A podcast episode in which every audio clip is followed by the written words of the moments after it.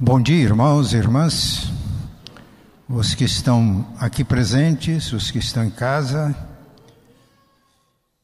Que a paz de Deus domine os nossos corações e as nossas mentes em Cristo Jesus. Mês de julho foi o mês do aniversário da Igreja Presbiteriana Independente do Brasil. Mês de outubro é o mês de aniversário da nossa igreja local, dia 8 de outubro. Igreja Nacional, 119 anos. Igreja local, 118 anos. Eu fui convidado, já disse isso para os irmãos, para pregar como ex-presidente da igreja na primeira IPI de Aracaju. E o tema que me foi dado foi Igreja Edifício Vivo. Eu fiz uma mensagem expondo a jornada de Pedro como discípulo, apóstolo e mártir com Jesus. E nesta jornada, ele aprendeu a ser discípulo. Foi trabalhado como uma pedra, como para que fosse pedra viva na construção do edifício vivo, edificado sobre a pedra viva que é Cristo. Pedro não apenas no discipulado tornou-se uma pedra viva, mas ele se preparou para que fosse cooperador de Deus na construção desse edifício vivo. E depois, refletindo, nós resolvemos refletir nessa jornada, agosto até outubro, uma jornada aqui na nossa igreja local. E vamos e temos algumas estações. A primeira foi obediência. Pedro tomou consciência da autoridade de Jesus quando em obediência lançou a rede, houve a pesca maravilhosa. E por obediência aceitou o chamado para que se tornasse um pescador de homens e para que, em cooperação com Jesus, preparasse pedras vivas para a construção do edifício vivo. A segunda estação foi zelo. Hoje, compromisso. Vamos reler 1 Pedro 2, 4 a 5 e 9. Chegando-vos para Ele, para Jesus, a pedra que vive, rejeitada assim pelos homens, mas para com Deus eleita e preciosa. Também vós mesmos, como pedras vivas, sois edificados casa espiritual, para serdes sacerdócio santo, a fim de proclamardes as virtudes daquele que vos chamou das trevas para a sua maravilhosa luz.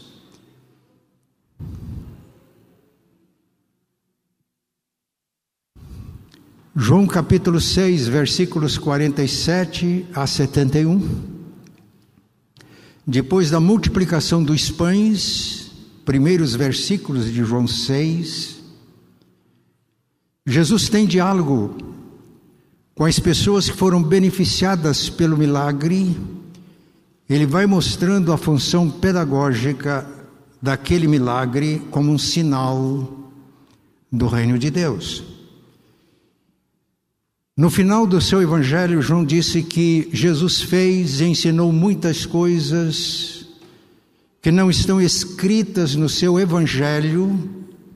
Estas, porém, foram escritas para que creiais que Jesus é o Cristo, o Filho do Deus vivo, e para que, crendo, tenhais vida em seu nome. Então João selecionou alguns milagres como sinais, com este objetivo. O primeiro sinal foi a transformação da água em vinho em Caná da Galileia. E aqui nós temos outro sinal, a primeira multiplicação dos pães. Este sinal este milagre é tão importante no Novo Testamento que ele está registrado nos quatro evangelhos: Marcos, perdão, Mateus, Marcos, Lucas e João.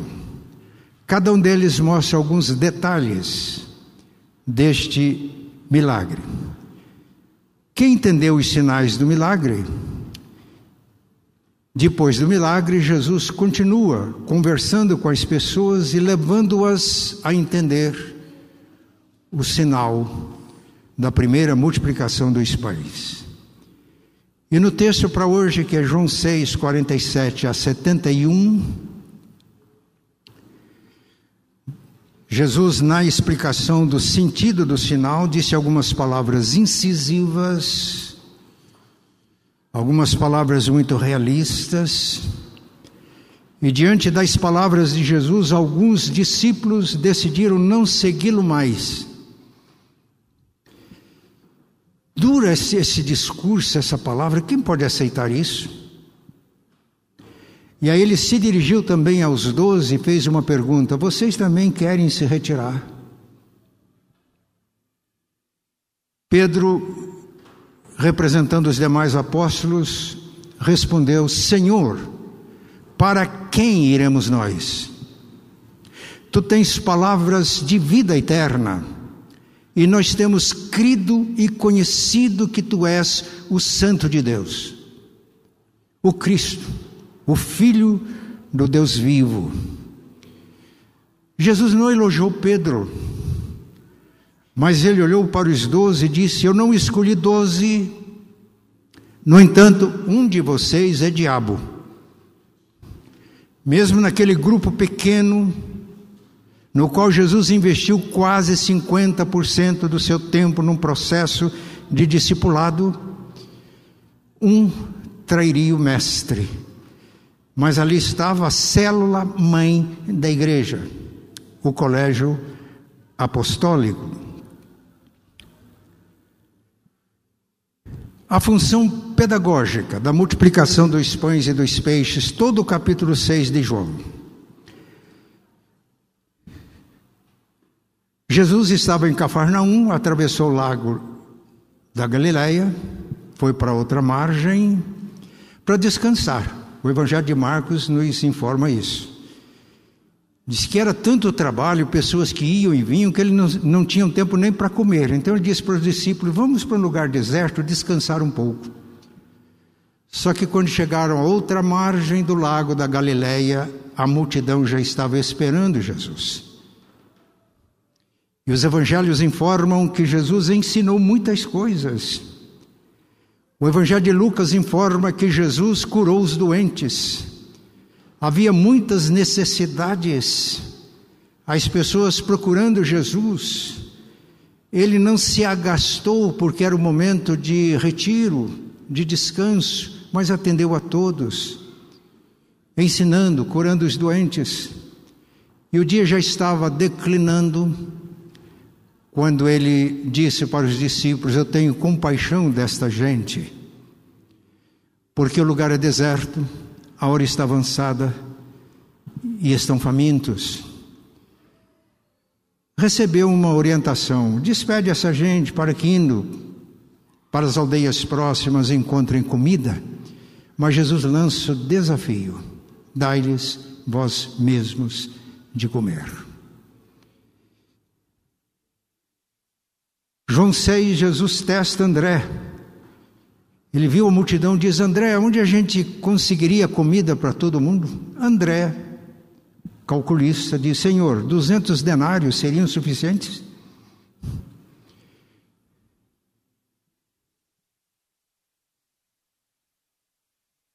Eu acho que eu confundi os nomes, né? André era mais prático. E ele encontrou lá um rapaz um menino que tinha levado o seu lanche, pré-evidente. Mas o menino apresentou os pães e os peixes a Jesus. Jesus deu graças, mandou distribuir. Cerca de cinco mil pessoas foram alimentadas. Que milagre, que sinal. Diante, aqui nós temos os pães de cevada. Era o pão dos pobres que aponta para o, pão vivo que é Jesus. E assim como Jesus multiplicou os pães às margens do mar da Galileia, quando nós nos tornamos discípulos de Jesus, que fazem discípulos, o pão vivo se multiplica e as pessoas vão sendo alimentadas.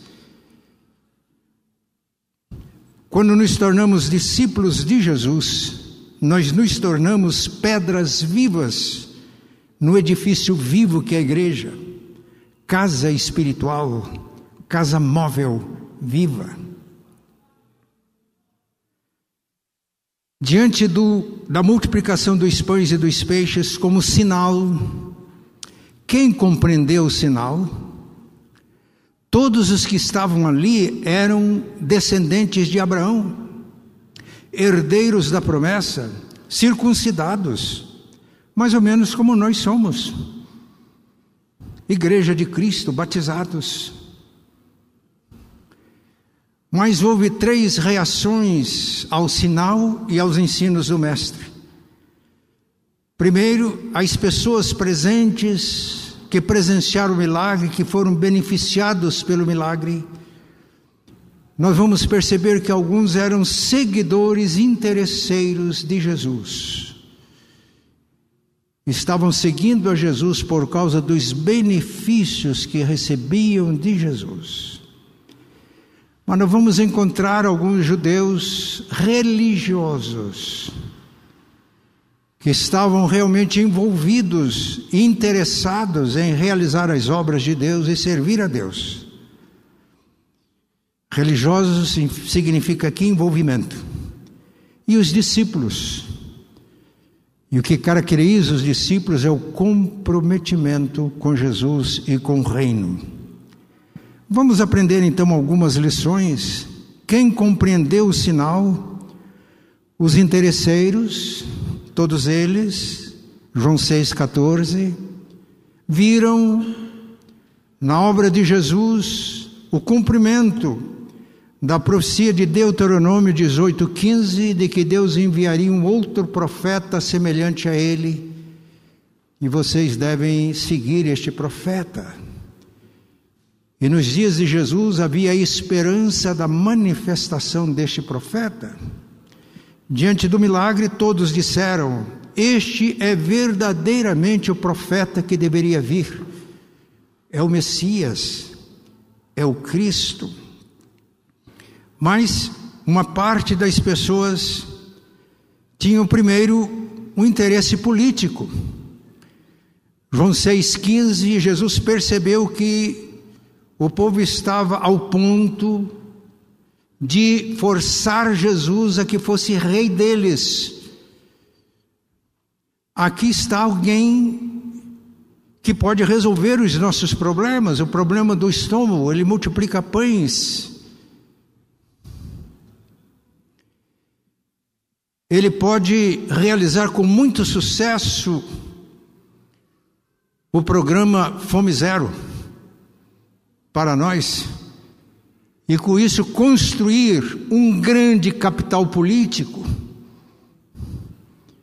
Talvez ele se torne invencível nas eleições.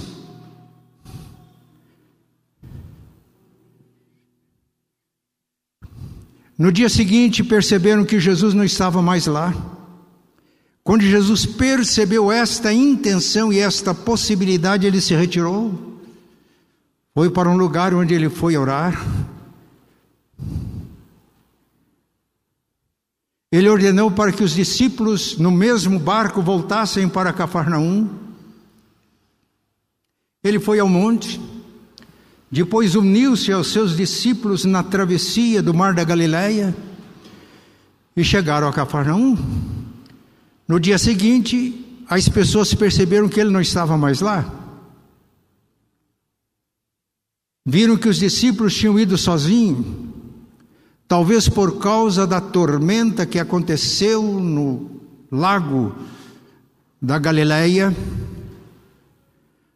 alguns barquinhos de Tiberíades tiveram que ancorar ali E eles aproveitaram, embarcaram naqueles barcos e foram ao encontro, foram buscar Jesus outra vez. E quando chegaram a Cafarnaum, era véspera da Páscoa, muitos peregrinos dirigiam-se a Jerusalém. Talvez isso explique a multidão que presenciou e foi beneficiada com o milagre do partir dos pães. E quando eles encontram Jesus em Cafarnaum, eles perguntam: Mestre, quando foi que o Senhor chegou aqui? E agora começa um discurso duro de Jesus. Jesus olhou para ele e diz: Vocês me procuram, não porque vocês entenderam o sinal que eu fiz, mas porque vocês comeram o pão e ficaram satisfeitos. Vocês estão preocupados com o estômago. Trabalhem, não pela comida que perece, mas pela comida que permanece, a qual o Pai dá a vocês por intermédio do Filho porque o filho recebeu o selo de aprovação do pai. E a multiplicação dos pães nada mais era do que o selo de Deus no ministério de Jesus.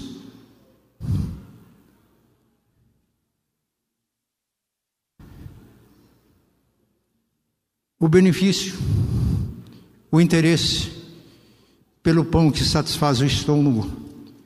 Mas Jesus está dizendo algo mais importante é preciso pão que nutre o espírito. Trabalhem por este pão, gastem as suas energias. Eu disse no início que todos eles eram judeus, descendentes de Abraão, herdeiros das promessas. E a gente observa a paciência de Jesus, como através de um diálogo o que Jesus quer é que eles entendam o sinal que os pãezinhos de cevadas apontam para o pão vivo que é o próprio Jesus. E nesse sentido, Jesus é o próprio sinal.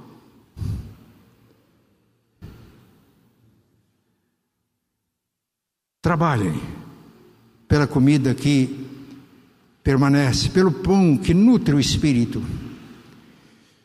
Meus irmãos, Jesus nos inspira a aceitarmos o seu convite para o discipulado mas ele não nos manipula. Portanto, ele jamais faz promessa de benefícios. Se nós podemos entender Jesus numa ação política com P maiúsculo, ele não manipula ninguém para seguir o seu programa.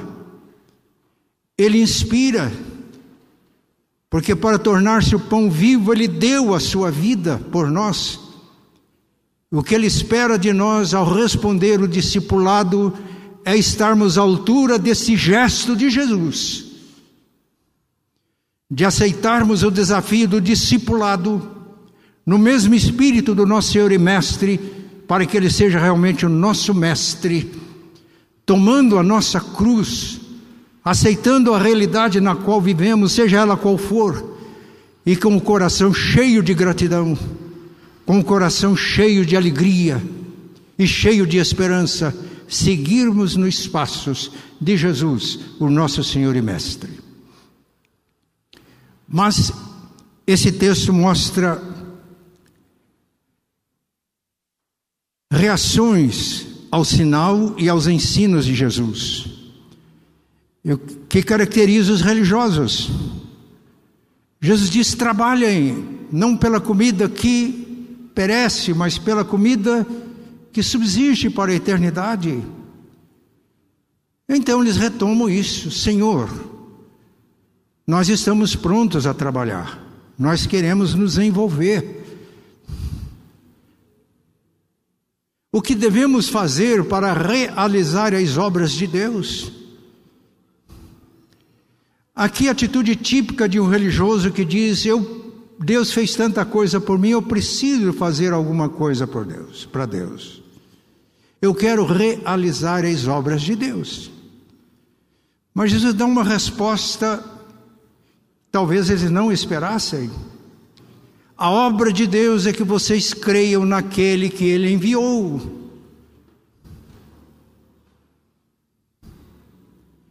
Fé. E a fé bíblica, a fé verdadeira, ela se consuma na obediência. Tiago, na sua carta, faz uma pergunta: Como é que eu posso, como é que é sinal de que eu realmente creio? É quando esta fé se torna realidade nas obras. A Bíblia deixa claro que nós não somos salvos pelas obras que nós realizamos. Somos salvos pela graça mediante a fé, mas nós somos salvos para as boas obras. As boas obras não são a causa da nossa salvação, mas é o resultado da nossa salvação. A fé que não se consuma em atos de obediência não é fé, de acordo com as Escrituras. A obra de Deus é essa, que vocês creiam naquele que Ele enviou. E aí eles fazem uma pergunta: que sinal o Senhor mostra? Para que a gente creia no Senhor. Entenderam a mensagem? Meus irmãos, Jesus, como mestre, ele é extremamente longânimo, paciente conosco, nós religiosos. Não tinham entendido o sinal. Estão pedindo outro sinal diante do sinal. Que sinal o Senhor nos mostra? E aí eles trazem à mente um acontecimento da peregrinação no deserto. Nossos pais comeram maná no deserto. Havia um ensino dos rabinos na época de que quando veio o primeiro redentor, Moisés, ele fez com que o pão do céu fosse dado. No Salmo 78, 24 diz: Deus deu-lhes a comer pão do céu. E os rabinos ensinavam que na vinda do segundo redentor, que era o Messias, o profeta de Deuteronômio 18:15, ele ia outra vez enviar o maná. Mas só os justos comeriam esse maná. Diante disso, a pergunta deles faz sentido. Que obra? O que, que vamos fazer para realizar as obras de Deus e sermos justos? E termos o direito de comer um maná que vem do céu outra vez, quando a promessa feita no passado se cumprir,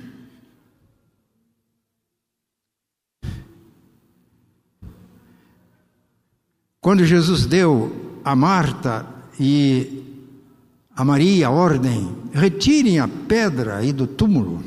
Marta, muito prática e muito racional, ela disse: Senhor, já faz quatro dias, cheira mal. Jesus disse: Eu não, já não falei para você que quem crê vê a glória de Deus?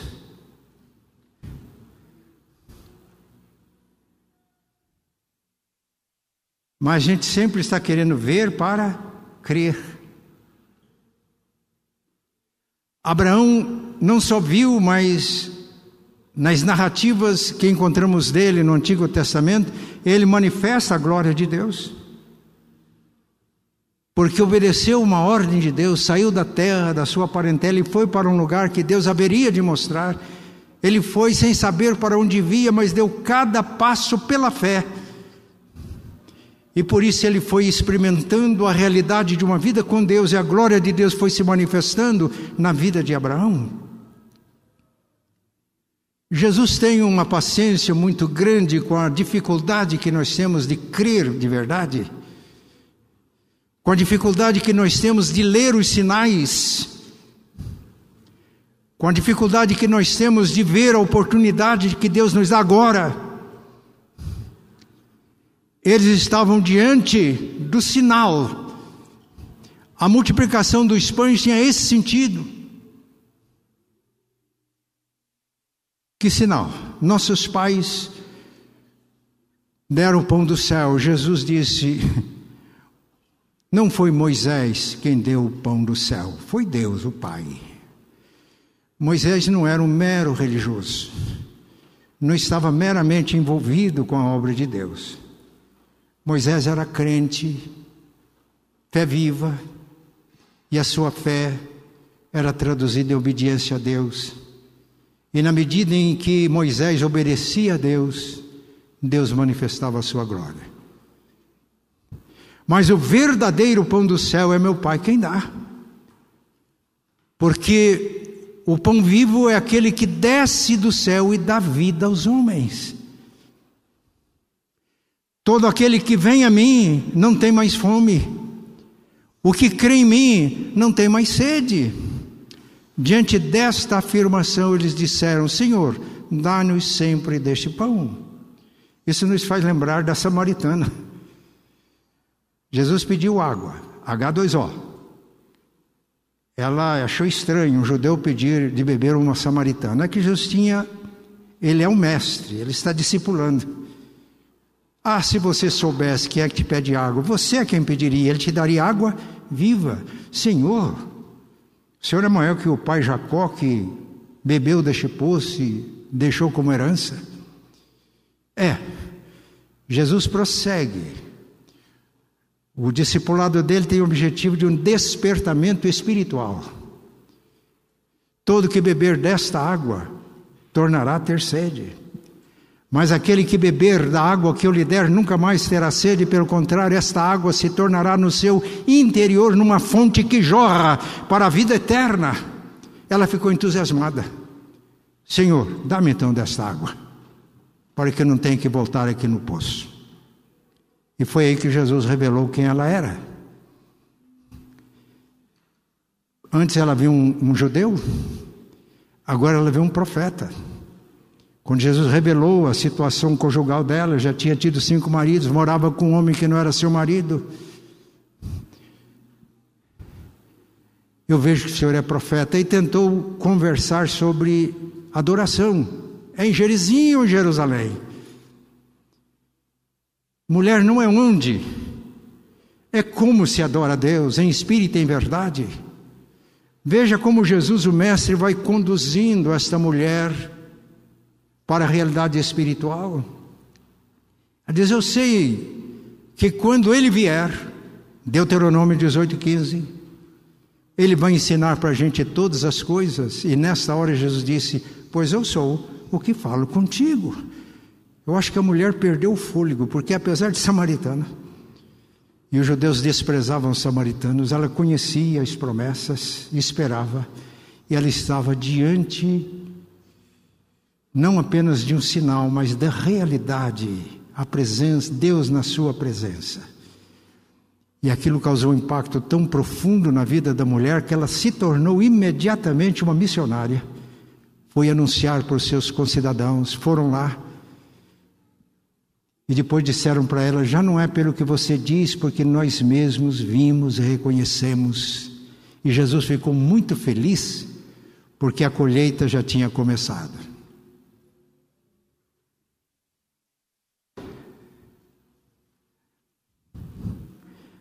Mas nós temos mais lições deste sinal, a primeira multiplicação dos pães.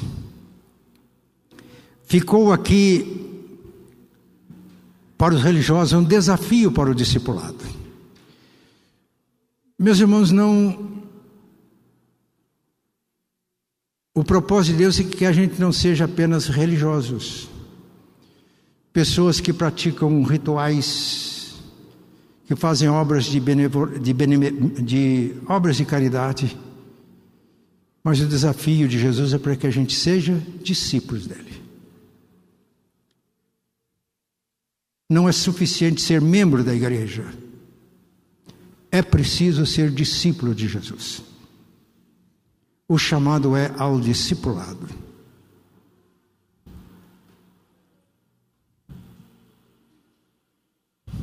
E Jesus, dentre tantas coisas que disse em João 6, 38, ele diz: Eu desci do céu, não para fazer a minha vontade, mas a vontade daquele que me enviou. E a vontade do Pai que enviou Jesus é que ele desse a sua vida por nós. Então Jesus se comprometeu conosco, desceu do céu, assumiu a natureza humana, por amor, assumiu a culpa que era nossa. E como a morte é o salário do pecado, ele morreu na cruz, em nosso lugar. Por isso eu digo que eu não sou discípulo de Jesus, porque ele me prometeu benefícios. Eu sou discípulo de Jesus, porque ele me inspira. Ele morreu por mim. Ele se comprometeu por mim. Eu não tenho outra resposta a não ser me comprometer com ele.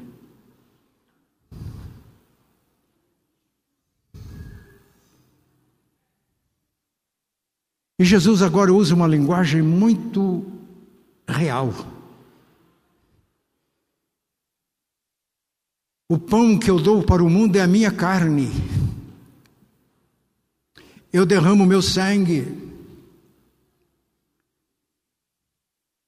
Quem comer a minha carne e beber o meu sangue tem parte comigo. Torna-se um comigo. Quando Paulo quis mostrar a gravidade do adultério, da prostituição ou da do mau uso do sexo, ele diz: quando alguém se une com uma prostituta, é um com ela. Mas quem se une com o Senhor é um com o Senhor. Comer a carne do Filho de Deus e beber o seu sangue significa que nós nos tornamos um com o Senhor. Isso é tão real que Paulo afirmou: Eu agora estou crucificado para o mundo, e o mundo está crucificado para mim. Portanto, já não sou eu que vivo, é Cristo quem vive em mim.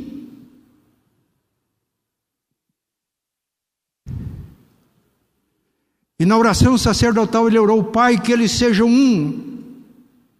Como tu és em mim e eu sou em ti, que eles sejam um em nós, para que o mundo creia que tu me enviaste. Não há como fazer discípulos de Jesus se nós não estivermos ligados assim a Cristo de tal maneira que a nossa vida prática no mundo, no dia a dia, revela Cristo, mostra Cristo. Somos um com Ele.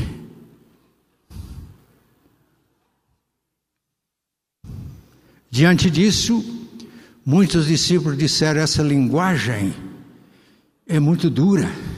Quem pode aceitar isso? E muitos se retiraram. Foi aí que Jesus dirigiu-se aos seus discípulos e fez a pergunta: vocês também querem ir? E agora que entra o nosso Pedro. A pedra que estava sendo burilada para ser uma pedra viva no edifício vivo e um parceiro de Jesus na construção do edifício vivo. Ele fala em nome dos outros: Senhor, para quem iremos nós? Tu tens palavras de vida eterna. Jesus já tinha instruído. A carne para nada aproveita.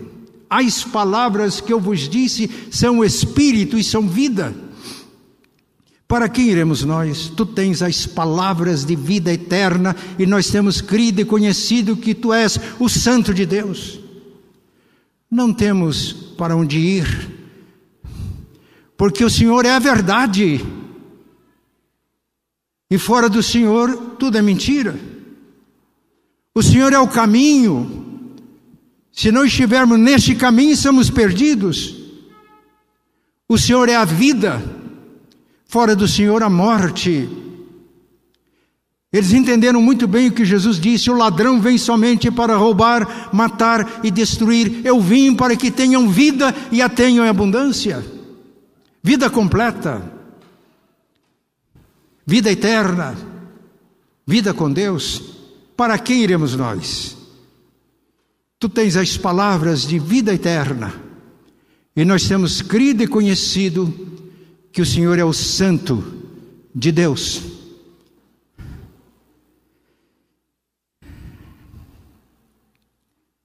Depois dessa resposta, ele olha para os doze e disse: Eu não escolhi doze, um de vocês é o diabo. Ele conhecia as pessoas. E o Evangelho explica, ele referia-se a Judas Iscariotes, sendo um dos doze haveria de traí-lo. E ali estava a célula mãe da igreja, a célula mater da igreja. Aqueles que dariam continuidade à obra de Cristo que chegou até nós. Quem se compromete?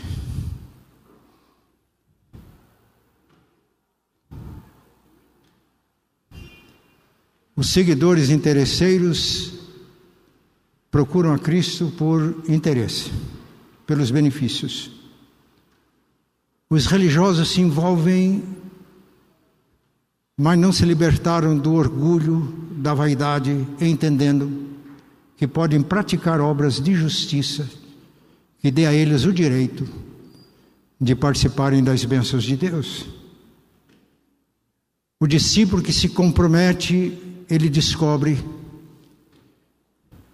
que, a não ser que ele se torne um com Jesus, a sua religiosidade de nada adiantará para ele. Quem se compromete, quem se envolve,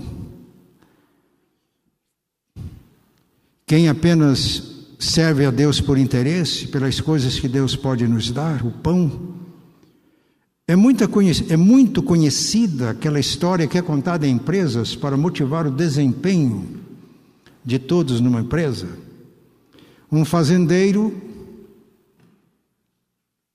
conversou com o porco e a galinha. Olha, eu estou dando a vocês a chance de preparar as refeições matinais, mas deve ser do meu agrado, porque senão eu vou ter que fazer. E necessariamente eu tenho que fazer omelete com bacon. O porco entendeu logo a mensagem. E eles e aceitaram o desafio. Ele liderava,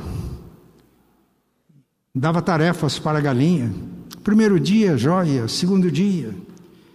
Dali a pouco, o porco, percebendo o que aquilo significava, ele se esforçava cada vez mais mas até esquecia de dar tarefas à galinha, ela ficava lá ciscando, procurando minhoca enquanto ela estava trabalhando. De repente não deu conta.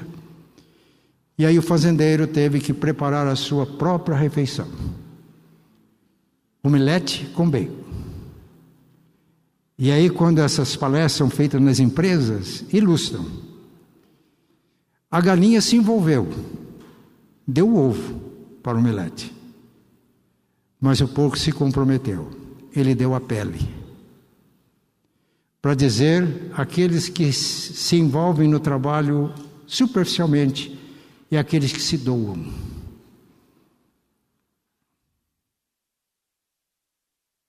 Mas, meus irmãos, essa história parece trágica, mas no reino de Deus é um pouco. No reino de Deus é assim também, mas é um final muito bom.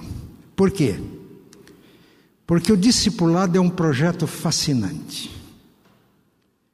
Primeiro, porque é a nossa missão. Mateus 28, 18 a 20, a ordem é esta: façam discípulos de todas as nações. Eu já tenho ouvido alguém dizer, é preciso obedecer ao ID de Jesus. Mas o ID, na língua em que o Novo Testamento foi escrito, não está no imperativo.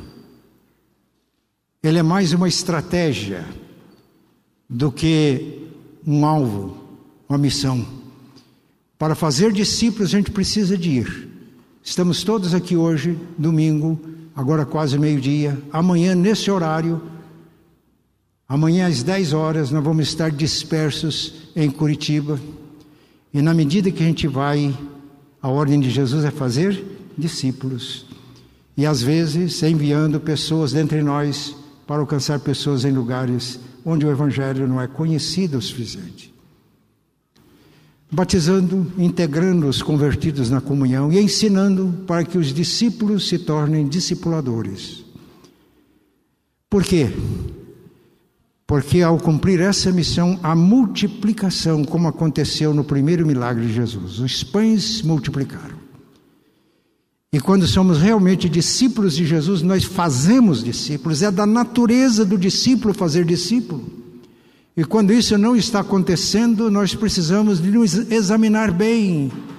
Somos seguidores interesseiros de Jesus e por isso nós estamos fazendo discípulos.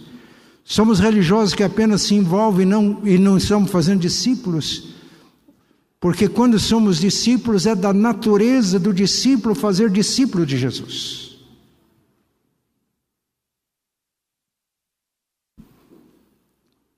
A multiplicação. Eu vou encerrar contando uma história. Na década de 60, eu li um livro que impactou a minha vida. Depois da Bíblia, eu acho que foi o livro que mais me impactou. Conta a história de um pastor. Ele era de uma família evangélica, entendeu o chamado dele para o ministério, apresentou-se às autoridades da sua igreja, mandaram-no para um seminário, fez com brilhantismo um curso de teologia, aprovado com sempre com louvor. Quando foi ao concílio da igreja, ele passou em todos os exames, conhecimento bíblico, conhecimento teológico, experiências. O sermão que ele pregou então foi uma peça. Eu tinha estudado, tinha noção das línguas originais, tinha estudado princípios da hermenêutica, como interpreta a Bíblia de estudar exegese, como é que você estuda um texto bíblico e extrai o que o texto realmente diz, não que eu quero que o texto diga. Tinha estudado homilética, como organizar tudo isso numa pregação. Ele foi aprovado no concílio com brilhantismo, com, portou-se com brilhantismo e recebiam todos aqueles elogios, como é costumeiro acontecer. Começou o pastorado, uma igreja estabelecida, um bonito templo. Eu não sei se o templo lá era um cartão postal igual ao nosso templo, mas era um templo significativo. À medida que ele foi desenvolvendo o seu ministério, ele foi se desgastando, cansando, estava começando a ficar exausto e começou a perceber que algo faltava em sua vida. E começou a orar nesse sentido um dia ele saiu pelas ruas da sua cidade. Um grupo de cristãos estavam fazendo um trabalho numa tenda, uma tenda montada. Ele sentou-se e começou a ouvir testemunhos. Pessoas que estavam nas sarjetas e foram alcançadas pelo Evangelho e davam testemunho de uma nova vida em Cristo. Esses testemunhos se multiplicavam. À medida que ele ouvia esse testemunho, ele se sentia pior ainda a certa altura ele pediu a palavra, foi para a frente, e a figura dele na frente daquele trabalho tão simples destoava um pouco. Era o reverendo de terno e gravata. E diz: Irmãos, eu estou ouvindo os testemunhos. Eu não tive a experiência que muitos de vocês tiveram, de se encontrarem perdidos e serem alcançados pela graça de Deus. Eu gostaria de experimentar o Evangelho como muitos de vocês experimentam e se for necessário, se for necessário que eu chegue a um ponto de ficar nas sarjetas, ser alcançado e transformado pela graça, eu estaria disposto a isso? Ele foi para casa e aquilo não lhe trouxe alívio. E ele continuou em oração. Ele tinha que pregar no domingo seguinte. Ele está em oração de Senhor, é preciso de algo novo em minha vida. Já estava chegando meia-noite. Senhor, eu não vou sair daqui hoje enquanto o Senhor não responder a minha oração. Ele era envolvido com o trabalho, ele era íntegro, elogiado pelas suas mensagens, suas pregações. O que é que faltava? Mas já estava entrando em estresse, em esgotamento.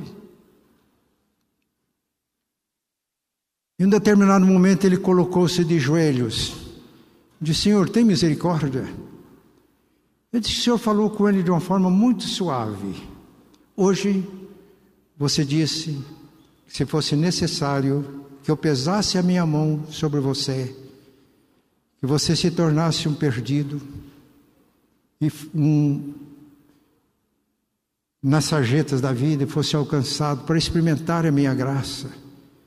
Para a verdade, Senhor, eu falei, estou disposto. Diz que Deus falou com ele de uma maneira muito suave, não é necessário. Não é necessário. Porque você não é melhor do que da pior prostituta dessa cidade.